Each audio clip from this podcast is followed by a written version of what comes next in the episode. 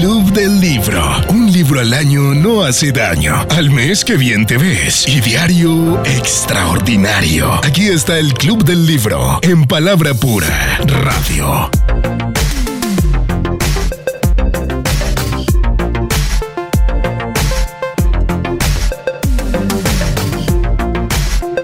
Saludamos a toda nuestra audiencia que sigue conectada o que acaba de conectarse con la programación de palabrapuraradio.com. Soy Jessica Vanegas y estoy agradecida con Dios por permitirnos avanzar en cada programa, aprendiendo más del libro El Nuevo Tú y el Espíritu Santo del reverendo Andrew Womack. También agradecida estoy de poder contar con su compañía y fidelidad en este programa sábado a sábado en palabrapuraradio.com y no estoy sola en cabina, en estudio de Palabra Pura, me encuentro en compañía de Jennifer y también tenemos un invitado especial que ya hace parte de nuestro equipo a partir de este sábado de hoy. Hola Jennifer, te abro el espacio para saludar a nuestra audiencia y también te hago la invitación para que eh, le des el ingreso entonces al equipo del nuevo integrante. Hola Jessy, hola Cris y hola a todos nuestros oyentes. Qué gusto poder eh, acompañarlos una vez más y saber que están ahí bien conectados con Palabra Pura Radio y aprovechando todos los espacios que se abren a través de este medio para que sigamos aprendiendo más de la palabra de nuestro Señor Jesucristo. Y bueno, le damos la bienvenida a Cristian Cris, bienvenido, qué gusto tenerte en este equipo. Y bueno, preséntate a los oyentes. Eh, mucho gusto, oyentes de Palabra Pura. Para mí es un privilegio estar eh, acá acompañándolos. Eh, mi nombre es Cristian Gutiérrez de la iglesia Palabra Pura y para mí va a ser un honor compartir con ustedes estas grandiosas enseñanzas que nos deja Andrew Omar y compartir de este maravilloso libro que nos deja cosas valiosas, muy interesantes y también eh, de mucho valor, e edificación para, para nosotros. Entonces para mí es un gusto compartir con ustedes. También saludamos a un integrante de nuestro equipo, que es Julián Montoya, quien no nos acompaña el día de hoy, pero bueno, él seguirá siendo parte de la programación de Palabra Pura Radio, así que lo escucharán más adelante con otra programación. Así que, bueno, ¿qué tal si empezamos? Nuevamente, bienvenido, quiero que te sientas en casa, pasamos muy bueno realmente en este club del libro, hemos aprendido muchísimo porque el Señor nos ha permitido unirnos a estudiar el libro de Andrew Womack y estudiar su palabra y conocerla más. ¿El Nuevo Tú del Espíritu Santo era un libro conocido para ti? Sí, es un libro muy edificante, la verdad. Para mí en el momento en que lo leí, fue muy revelador. Pues yo tuve la oportunidad de estudiar con, con los pastores, pero el confirmarlo por medio de un gran maestro como Andrew Woma para mí es un privilegio. Entonces, claro que sí, es un libro espectacular. Muy bien, entonces estamos por, por buen camino, ¿verdad, Jenny? Listo, entonces empecemos con este capítulo 4 o en realidad continuemos con el capítulo 4 que se llama Bautízate. En el programa anterior estuvimos hablando sobre que no es solo un bautismo, o la palabra, el Nuevo Testamento nos habla de tres tipos de bautismo. Y pudimos tocar dos de ellos y uno lo dejamos como a la mitad. Entonces, ¿qué tal si hacemos un pequeño resumen para aquellas personas que se conectan por primera vez con Palabra Pura Radio y exactamente con el Club del Libro y se ponen como al mismo tiempo con nosotros y dicen se nivelan e incluso rápidamente pueden comprar el libro y se pueden pegar a nosotros en este estudio que hacemos cada sábado al mediodía y retransmitimos si usted quiere saber en qué horario se retransmite, nos puede hablar a través del 315-754-3232, que es el WhatsApp de palabrapuraradio.com. Entonces, el resumen, Jenny. Bueno, entonces podemos empezar con el versículo base con el que empezamos hablando de los bautismos y es Hebreos 6, 1, 2, que es aquí donde nos menciona la doctrina de bautismos en plural. Seguidamente vimos Hechos 2, versículo 38, y es ahí donde podemos ver los tres tipos de bautismos.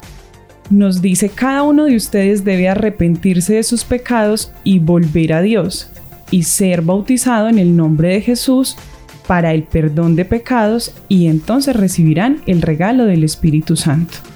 Vemos entonces cómo este versículo nos menciona los tres tipos de bautismos, el bautismo de arrepentimiento, el bautismo de agua y el bautismo del Espíritu Santo.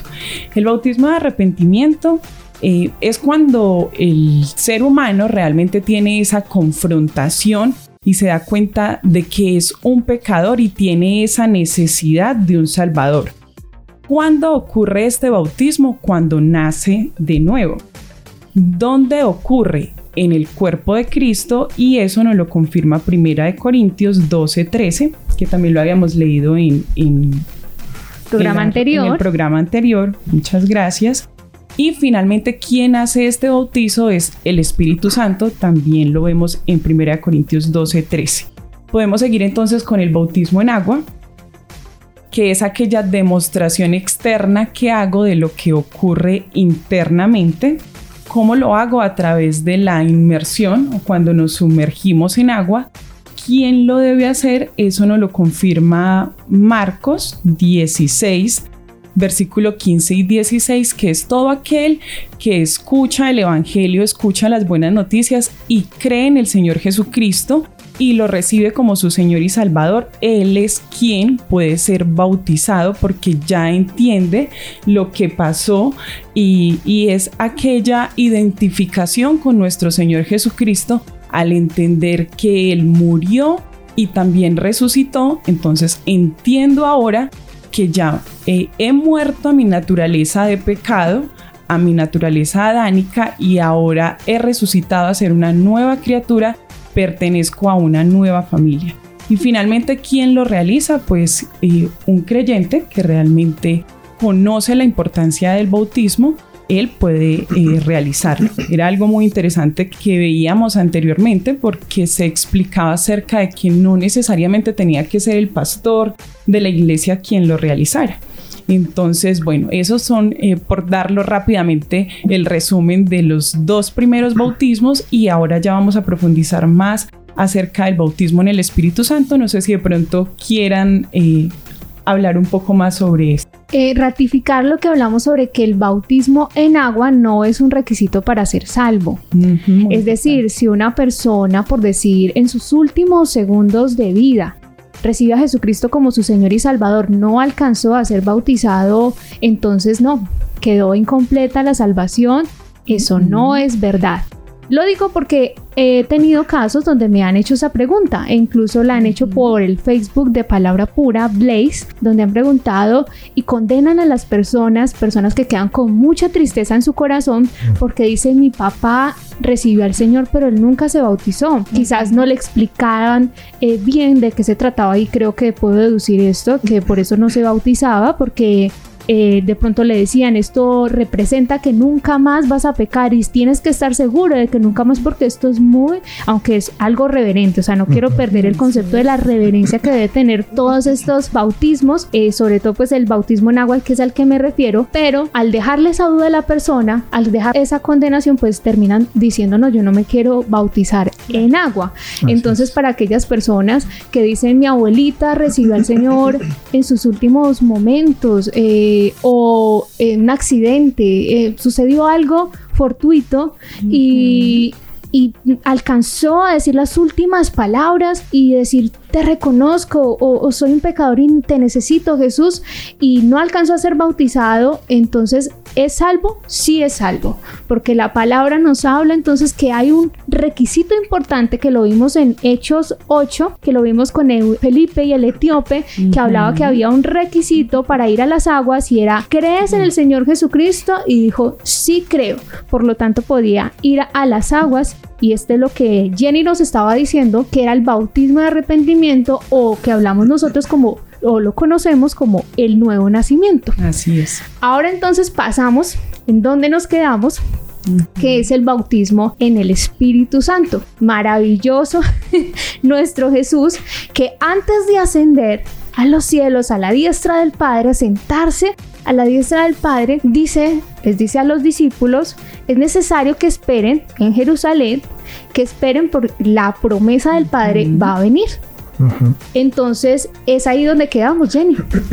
El bautismo en el Espíritu Santo. Así es, entonces explicábamos también la importancia de que Evidentemente el Espíritu Santo nos convence de pecado y lo tenemos a Él evidentemente cuando recibimos a nuestro Señor Jesucristo como nuestro Señor y Salvador, pero ahora es profundizar en ese bautismo y es esa llenura. Y nos habla Hechos 1.8 de recibirán poder cuando reciban al Espíritu Santo.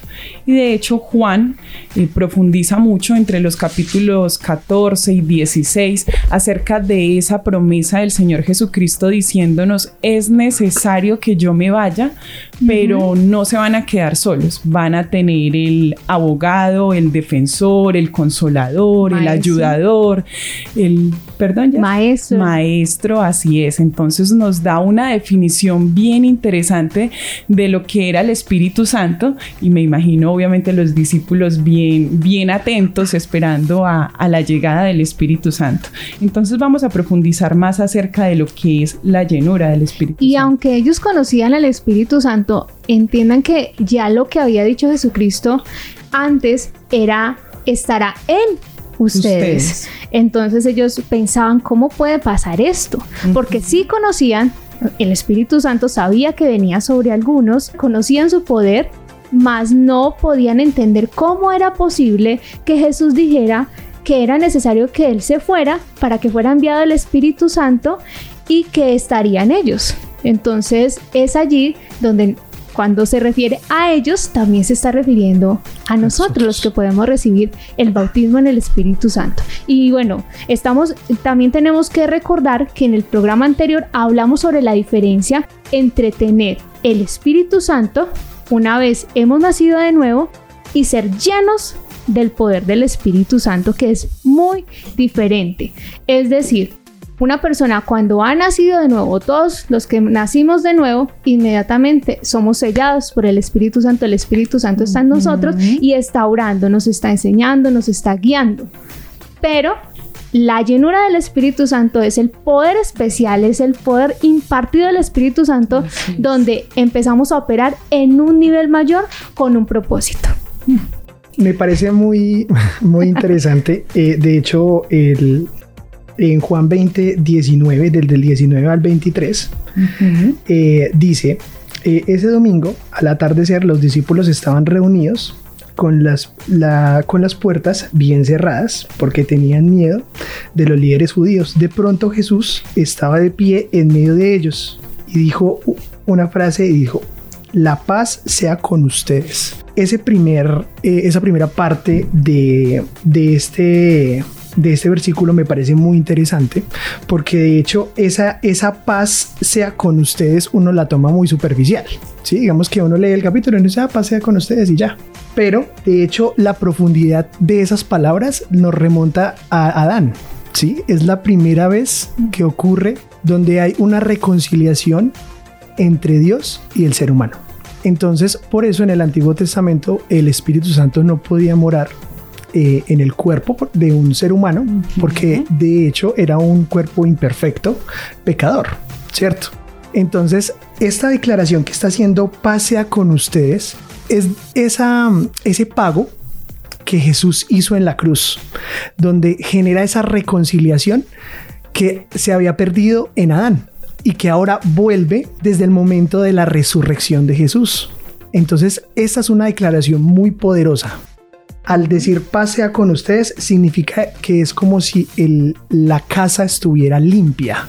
Entonces yo diría que más bien el pago fue la justicia que se hizo a través de la muerte de Jesucristo en la cruz y la paz es el resultado de esa justicia.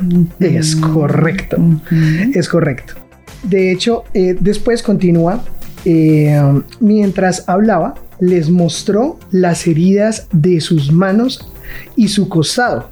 Esa es la evidencia, el resultado de ese pago que ya ocurrió. Es esa evidencia de que ya la transacción fue hecha. Entonces, eh, me parece muy interesante porque después dice, ellos se llenaron de alegría cuando vieron al Señor. ¿Sí? Una vez más les dijo, paz sea con ustedes, por si tenían alguna duda. Entonces, me parece muy interesante porque de ahí empieza el pago. Después habla en el segundo, de, en el segundo, ya a continuación, eh, habla de, del testimonio. Y es que Jesús dice, como el Padre me envió a mí, yo los envío a ustedes. Esa es la misión.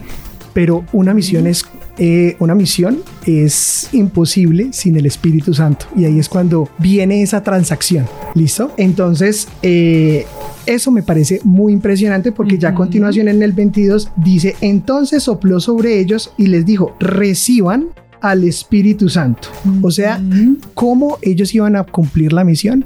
Eso está ya en el versículo 22. Entonces me parece muy interesante la explicación que se da en Juan 20 del 19 al 23, donde resume prácticamente todo lo que estamos hablando.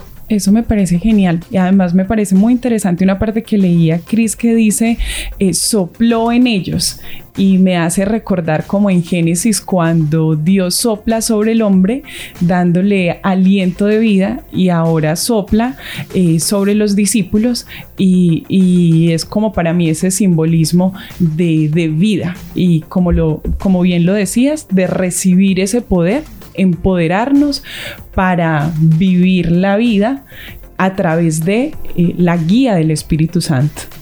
Bueno, y entonces podríamos continuar con una pregunta que comúnmente nos hacemos y es, si no he nacido de nuevo, ¿puedo eh, tener el bautismo del Espíritu Santo? Y nos podemos ir directamente a la palabra donde nos da la respuesta, Juan 14, del versículo 16 al 17. Este es nuestro Señor Jesús hablando y dice, yo le pediré al Padre y Él les dará otro abogado defensor quien estará con ustedes para siempre. Me refiero al Espíritu Santo, quien guía a toda la verdad el mundo no puede recibirlo porque no lo busca ni lo conoce, pero ustedes sí lo conocen porque ahora Él vive con ustedes y después estará en ustedes. Entonces vemos la importancia porque nos deja bien claro, el mundo no lo conoce. Es necesario el nacer de nuevo, el creer en Él, el estar cimentados en Él para poder tener el bautismo en el Espíritu Santo. Incluso Jenny, tú estabas leyendo la versión Nueva Traducción Viviente, ¿verdad? Así es. En la versión NBI, en la nueva versión internacional, dice, a quien el mundo no puede aceptar porque no, no lo ve ni lo conoce. Entonces, como para expandir un poquito el concepto de que no lo conoce, no lo puede aceptar. Cristian, dale, adelante. Bueno, me parece algo muy interesante que mencionan en la escritura y es que ella misma nos indica que en verdad es para todos, ¿cierto? O sea, en verdad el pago fue hecho para todos, pero no todos lo conocen. Entonces, eh, de alguna otra forma es, eh, de hecho, válida el que dice en verdad eh, está para el que lo quiera recibir, el pago ya está listo, ya está hecho. Lo único que tienes que hacer es sencillamente arrepentirte. Y esa es la clave, el arrepentimiento. Entonces, en el momento en que hay arrepentimiento, es, justamente en ese momento donde digo, yo necesito de un Salvador. Y es ahí cuando entra y aplica esa escritura. Entonces me parece muy impresionante porque eh, de hecho he escuchado muchas personas que dicen, no, es que eso no es para mí. No, es que sí es para usted. Sí, es para todos. Pero el problema es que eh, el orgullo eh, no lo deja ver de la necesidad que uno tiene. Entonces sencillamente nosotros entendimos esa necesidad. Y por eso es que nosotros nos, eh, al tener nuestra casa limpia, entonces ya ahí sí podemos tener al Espíritu Santo, pero de lo contrario ellos no pueden conocerlo. Muy importante entonces esta aclaración que sí hay un requisito para poder ser bautizado en el Espíritu Santo, si hay una, una cláusula, algo que nos dice, ojo, no le puedes estar diciendo a cualquier persona, reciba el bautismo en el Espíritu Santo es a la persona nacida de nuevo, es a la persona que ha pasado por el primer bautismo, que lo conocemos como el primero, segundo, tercero, pero ya luego veremos que hay una variación entre el bautismo en agua y el bautismo en el Espíritu Santo. Pero entonces para ser bautizado en el Espíritu Santo, eh, recibir ese bautismo, necesitamos primero haber pasado por el mismo, es haber nacido de nuevo, porque el mundo, es decir, ¿quiénes son los del mundo? Aquellos que no han recibido a Jesucristo como su Señor y Salvador, aquellos que dicen, yo no necesito porque yo estoy muy bien, yo no soy más malo que, que Hitler, soy, tampoco soy tan bueno como, como aquellas personas que considero buenas, pero pues estoy en el rango para entrar raspado, ¿sí? Entonces, esas personas que no reconocen su necesidad de un Salvador, esas personas ni pueden nacer de nuevo, ni pueden recibir todos los beneficios. Dentro de ellos está el maravilloso Espíritu Santo en nosotros obrando y luego el poder de Él sobre nuestras vidas. Así es. Bueno, quiero que vayan a una escritura que me gustaría que notaran, sobre todo porque les estaba diciendo acá que no necesariamente tiene que ser primero nacer de nuevo, luego el bautismo en agua y luego el bautismo en el Espíritu Santo. Entonces, ¿por dónde podemos ver esta diferencia, esta variación? Yo me imagino que ya saben a qué escritura vamos, y es al primer eh, derramamiento del Espíritu Santo, el primer bautismo en agua que nos registra las escrituras en casa de gentiles, a unos gentiles algo maravilloso, algo que dejó a, los discípulos impactados, luego los apóstoles ya impactados porque el apóstol Pedro había sido llevado por el Espíritu Santo, ya le había anunciado que debía seguir a aquellos hombres que iban a tocar a la puerta a buscarlo iba a hablarles a aquellos que nunca se imaginaría que iba a hablar y era a los gentiles. Recordemos que el apóstol Pedro y todos los discípulos eran judíos y nunca pensaron que la salvación podía trascender y tocar a las naciones, sino que pensaron que el pueblo de Israel, solo la nación de Israel, era la que tenía su Mesías. Vamos a Hechos 10, la casa de Cornelio, este italiano, un hombre que quería buscar de Dios, pero necesitaba recibir el Evangelio. ¿sí? Por lo tanto, es allí donde traen al apóstol Pedro para que ese mensaje del Evangelio sea predicado. ¿Qué sucedió? Ustedes pueden leer toda la historia, pero si nos vamos directamente desde el versículo 43, ya el apóstol Pedro está predicando y está anunciando Jesucristo ha hecho todo esto, Él es el Salvador. Versículo 43 dice, de Él, o sea, de Cristo, de Jesucristo, dan testimonio todos los profetas, que todo el que cree en Él recibe por medio de su nombre el perdón de los pecados. Es ahí donde está predicando que el Evangelio, las buenas nuevas de Cristo. Mientras Pedro estaba todavía hablando, yo estoy leyendo la NBI, recuerden, el Espíritu Santo descendió sobre todos los que escuchaban el mensaje. Los defensores de la circuncisión que habían llegado con Pedro se quedaron asombrados de que el don del Espíritu Santo se hubiera derramado también sobre los gentiles, pues los oían hablar en lenguas y alabar a Dios. Entonces Pedro respondió, ¿acaso puede alguien negar el agua para que sean bautizados estos que han recibido el Espíritu Santo lo mismo que nosotros? ¿Qué había sucedido? En Hechos 2, los discípulos, 120 eh, creyentes, incluido María, la madre de nuestro Señor Jesucristo, habían estado esperando el Espíritu Santo. Igualmente estaban viendo que algo estaba sucediendo en ellos, que ya luego hablaremos sobre qué es lo que estaban viendo y oyendo en los gentiles para que ellos se dieran cuenta de que y por qué decían lo mismo que nosotros. Pero lo que notamos es que está diciendo que recibieron el bautismo en el Espíritu Santo. Y ahora Pedro les dice, ¿qué va a impedir entonces el agua? Es allí donde vemos que primero que todo ellos no tuvieron que pasar por el bautismo en agua antes de recibir el bautismo en el Espíritu Santo, sino que primero fueron bautizados en el Espíritu Santo, que ¿quién hace ese bautismo? Lo hace Jesucristo. Sumerge al creyente en el Espíritu Santo. Entonces, ¿qué estaba sucediendo? Ellos habían nacido de nuevo, estaban recibiendo el mensaje, nos deja deducir la escritura, la palabra de Dios, que ellos lo habían recibido el mensaje cuando empezaron a escuchar que Jesucristo había hecho todo eso. Ellos se apropiaron de esa palabra, dijeron esto es para mí y eso les comprobó luego por qué habían recibido el Espíritu Santo, porque ellos tenían muy claro que para haber recibido el Espíritu Santo tenían que haber recibido a Jesucristo como Señor y Salvador. Y también me gustaría que veamos un segundo ejemplo en, Hechos 19, del versículo 1 al 3, y de ahí nos podemos saltar al versículo 6, donde por no tomarnos más tiempo, el apóstol Pablo llega a Éfeso y en Éfeso había estado Apolos y él había sido quien les había enseñado a ellos acerca de la buena noticia. Y eh, el apóstol Pablo llega y les pregunta a ellos recibieron, estoy leyendo Hechos 19, versículo 2, recibieron el Espíritu Santo cuando creyeron, les preguntó. No contestaron, ni siquiera hemos oído que hay un Espíritu Santo.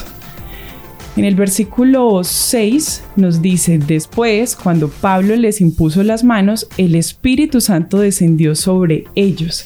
Entonces vemos que ellos eh, habían creído, ya conocían que era el bautismo del arrepentimiento, pero ellos aún no tenían el conocimiento de lo que era eh, recibir el Espíritu Santo y también nos dice que fueron bautizados. Entonces vemos ahí eh, que también no necesariamente ya habían sido bautizados en agua. Creo que el apóstol Pablo estaba replicando lo que con él había sucedido en Hechos capítulo 9 cuando Ananías, eh, recordemos que el capítulo 9 de Hechos nos habla acerca de la conversión de Saulo a Pablo y es eh, el Señor Jesucristo que se le aparece a él directamente y ahí él recibe ese conocimiento y esa revelación de él como su Señor. Después de esto es que llega Ananías y nos dice en el versículo 17, le dijo, hermano Saulo, el Señor Jesús, quien se te apareció en el camino, me ha enviado para que recobres la vista y seas lleno del Espíritu Santo. Al instante algo como escamas cayó de los ojos de Saulo y recobró la vista. Luego se levantó y fue bautizado. Entonces creo que ahí aparece también eh, como primero tuvo el bautismo de arrepentimiento, luego fue lleno del Espíritu Santo y posteriormente fue bautizado en agua. Entonces creo que ahí nos quedan como tres ejemplos para que eh, entendamos lo de los bautismos. Ahora quiero eh, notar o, poner a la mesa un concepto y es que no existe otro bautismo diferente al de arrepentimiento para recibir al Espíritu Santo, el bautismo del Espíritu Santo. ¿A qué me refiero? Dicen es simplemente cuando naces de nuevo recibes todo el Espíritu Santo, tanto eh, al Espíritu Santo como todo su poder entonces no hay que mm, recibir el bautismo del Espíritu Santo porque ya lo recibiste, recibiste el paquete completo. ¿Es esto verdad?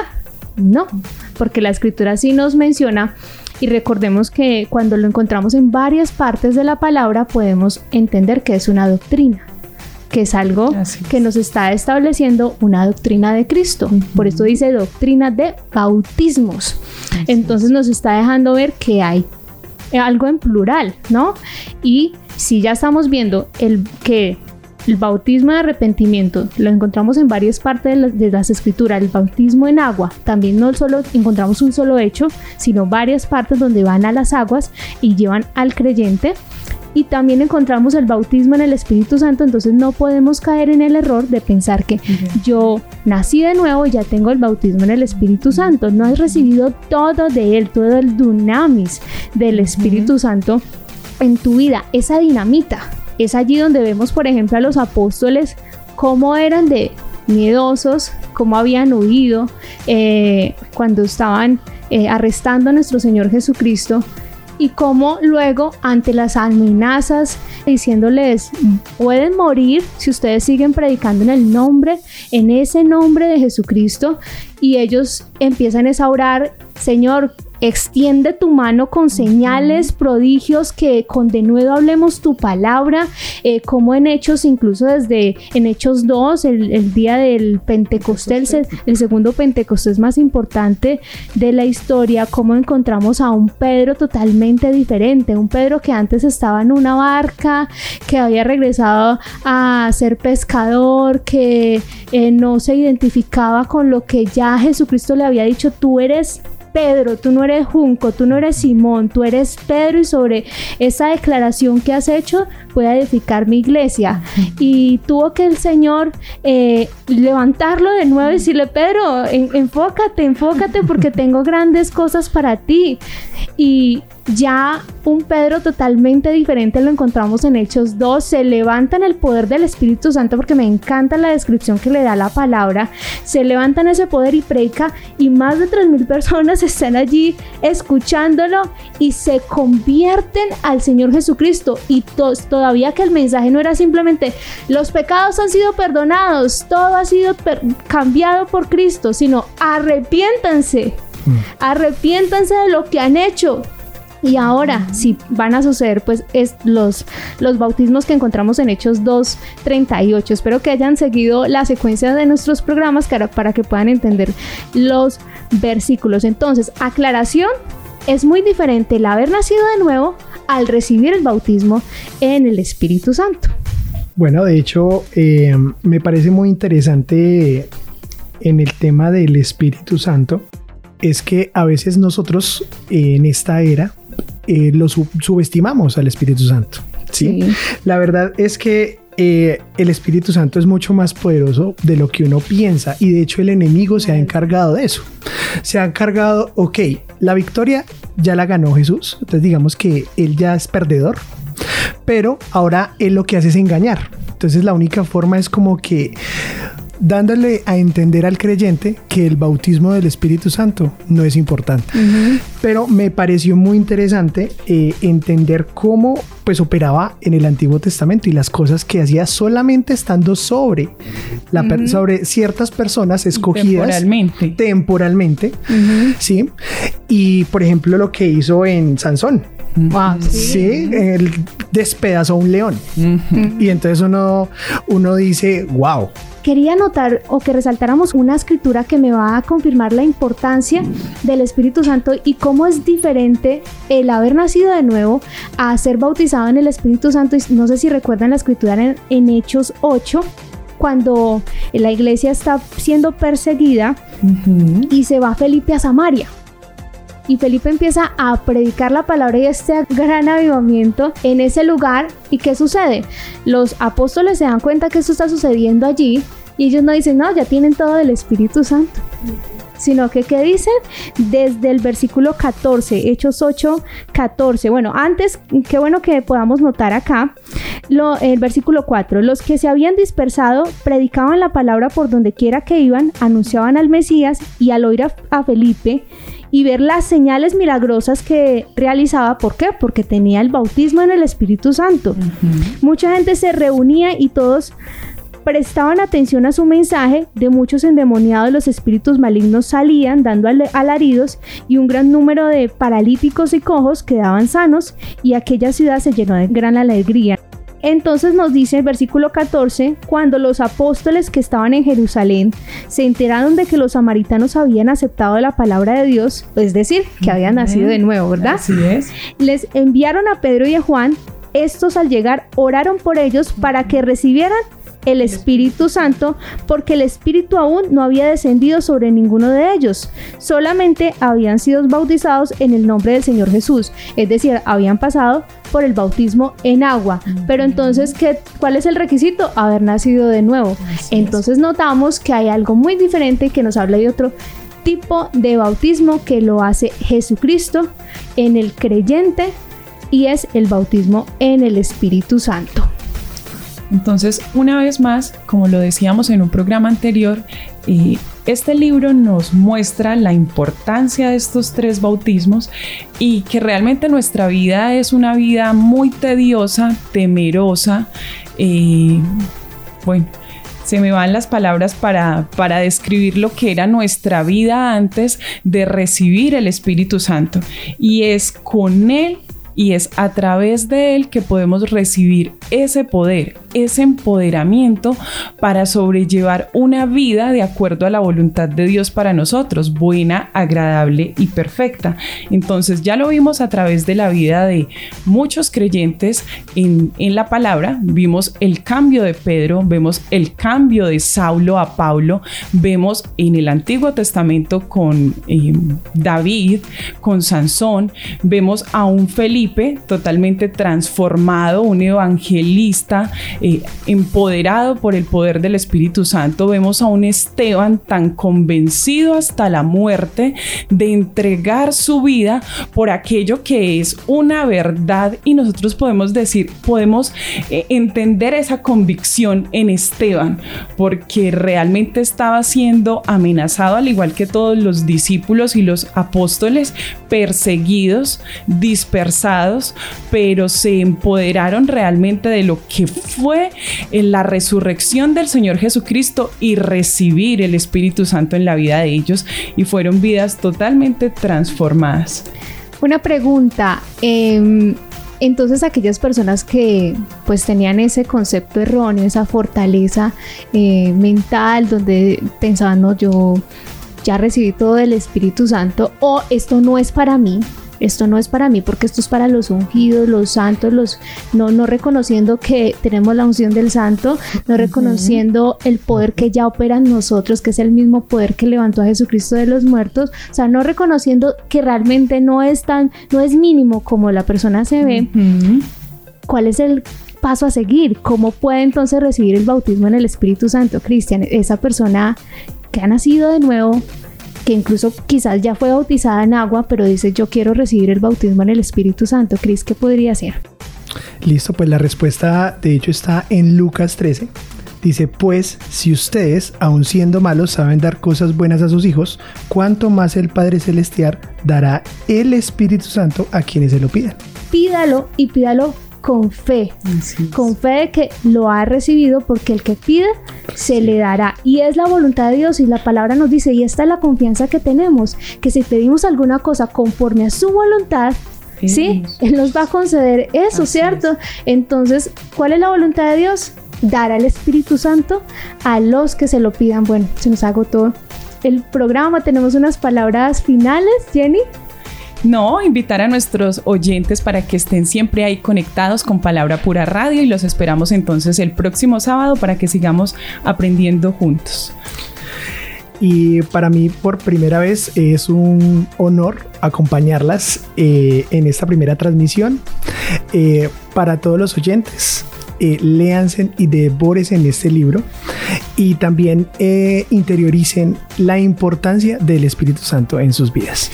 También quiero decirles que si tienen alguna duda al respecto pueden escribirnos al 315-754-3232. Puede pasar que de pronto eh, pasamos muy rápido en algún concepto o algún punto no nos quedó claro y podemos como aclararlo en un próximo programa al 315-754-3232. También quiero decirles que obviamente eh, nos quedaron pelitos ahí pendientes, pero es porque tenemos la segunda parte de este libro donde vamos a ampliar más el tema, que es, recuerden, es el nuevo tú y el Espíritu Santo. Ya pasaremos luego al capítulo del Espíritu Santo o al libro del Espíritu Santo y ampliaremos entonces porque nos quedó pendientes el hablar en lenguas, em, todas las señales y todo lo que sucede cuando recibimos el bautismo en el Espíritu Santo.